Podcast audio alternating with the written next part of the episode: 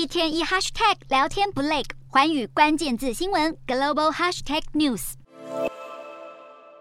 苏格兰想脱英的努力再受打击。二十三号，英国最高法院裁定，没有英国国会批准，苏格兰不得自行举办第二次独立公投。二零一四年，苏格兰曾举办公投，当时的题目是苏格兰是否该成为一个独立国家。不过，最后以百分之五十五的选民反对作结。然而，英国脱欧更使得苏格兰首席大臣施特金和执政的民主党认为，苏格兰人应该有权再度对去留做出表态。日前更喊出计划在明年十月二度独立公投，并且提请英国最高法院裁决。如今尽管遭到驳回，但苏格兰脱英派表示不会放弃。英国政府已经表态不会允许另一次公投，并且强调这是一个世代只进行一次的事。然而上一次的苏格兰议会选举中，支持独立派的议员第一次取得过半的席次，而近期的民调也显示支持留在英国的人只领先一点点。施特金更喊出要把下一次大选作为事实上的公投，全力争取苏格兰独立。